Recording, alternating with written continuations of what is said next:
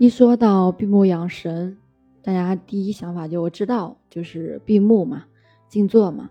但是很少有人能把它就是具体的就是分析出来，我们闭目到底在做什么。所以今天就分享几种方法，适用于每个人。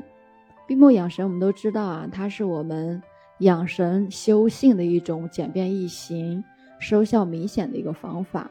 祖国医学认为啊，神是我们人体生命活动和精神活动的总称，也叫元神，对我们身心健康关系还是挺大的。《黄帝内经》中讲到啊，得神者昌，失神者亡。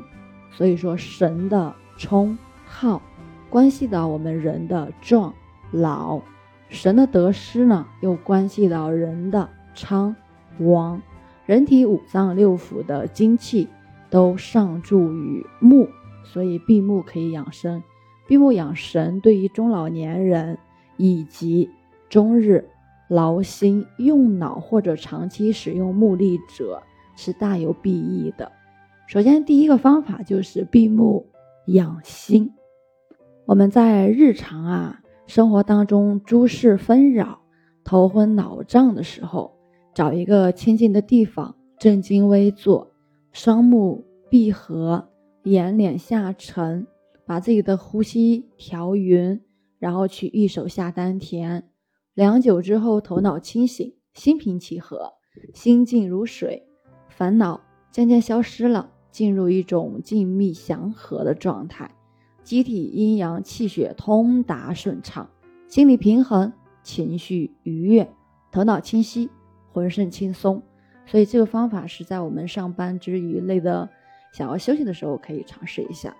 那还有个方法叫闭目降气。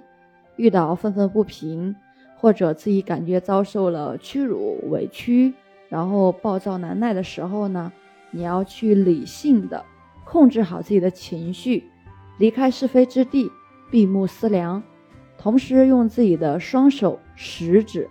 轻轻地压在你的眼脸上，微微地揉一揉、搓一搓，到眼珠子发热发胀的时候，便觉胸腔闷塞顿开，肝火胃气下降，那你的躁怒自然就平息了，心情可以得到一个很好的缓解。还有一个方法叫闭目行月，在忧郁、悲伤、失望、空虚、心烦意乱的时候。退避静舍，闭目独坐，尽量莫忆，想象以往得意欢愉之事，会觉得心神平衡，悲伤烦乱之情自然就慢慢消失了。这个用的是一个平衡之法。那还有一个是闭目卧思。我们人啊有三种思维方式，第一个就是睁眼思维方式，第二个是梦境思维方式，第三呢？就是我们要讲的闭目思维方式。闭目思维是一种临界思维的一个现象，即卧而不寐，闭目异想连篇。在这种思维状态之下，你的大脑排除了外界干扰，而且处于一个充血、充氧的状态。如此呢，可以使大脑细胞的潜能得到最大限度的发挥，提高我们思维的深度与广度。这个方法大家也可以去多去尝试，包括可以教给自己的孩子去尝试这个方法。闭目消食，就吃完饭闭目休息十到三十分钟，然后去睡午觉或者散步，或者是做其他的事情。对于我们肝脏的保养，尤其对肝病的人来说呢，是非常有必要的。吃完饭，尤其是吃完午饭之后。大家吃的一般都比较多，体内的血液呢集中到消化道内去参与一个食物消化去了。如果在行走运动的话，血液会有一部分流向手足，这个时候流入肝脏的血流量就要减少到百分之五十以上。如果说肝脏处在供血量不足的情况下，正常的新陈代谢就会受到影响，从而呢就导致对我们肝脏的一个损害了。所以大家吃完饭闭目休息之后，再去做其他事情就好了。还有一个方法就是闭目赏月，你可以常常闭目去听一些自己喜爱的音乐或者戏曲，或者多听主播的音频，优美的旋律可以促进大脑活动。当然，主播的音频呢，可以让我们心神宁静，去调节我们中枢神经系统的一个功能，使我们产生心旷神怡的感觉。那对身体健康呢，也是十分有益处的。还有一个方法是闭目解乏，劳逸结合对于中老年人来说是十分重要的。身体劳累了，或者读书看报写字疲乏了，不妨去闭目静养片刻，这对迅速恢复精力和养生保健呢都大有益处。还有一个方法叫闭目释烦。常言道：“眼不见心不烦。”这句话其实蛮有道理的，意思就是说，闭上眼睛不但可以养目，而且可以静心。心静则神安，神安则灾病不生，福气永存。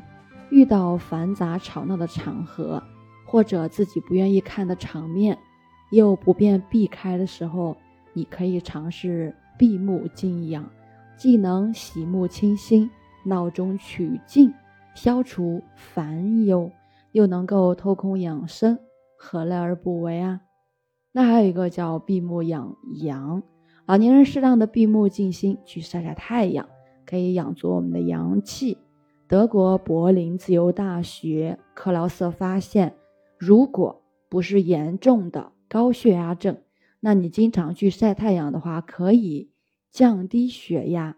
当人的皮肤受到阳光照射的时候，便会产生维生素 D，参与我们人体的血液循环。还有一个方法，闭目可以增强我们的记忆力的。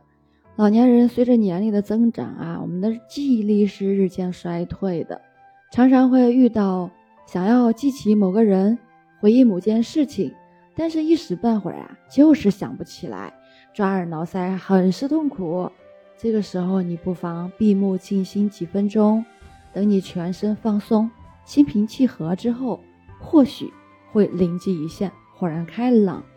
还有一个闭目神游，静坐的时候闭目，给你的想象插上翅膀，飞向野外，观灵山秀水，望天高云淡，听飞瀑松声，游长江大海。此时你会感到心怡神驰，心灵与天籁之声窃窃私语，天人合一，会有一种身轻如燕的感觉。人到老年不能日行千里，却能神行万里，这种精神畅游非常有益身心健康。最后一个方法就是闭目静息。老年人睡眠欠佳是常有的事情，遇到一时半会儿睡不着的情况。或者半夜醒来再也睡不着了，千万不要心烦意乱。即便你不能入睡，其实静息也是能够达到很好的养生效果的。那闭目养神的这几个方法呢，大家可以随机的去运用它。今天就分享到这里，我是袁一凡，一个二十岁的八零后修行人。喜欢主播的，欢迎关注，欢迎订阅。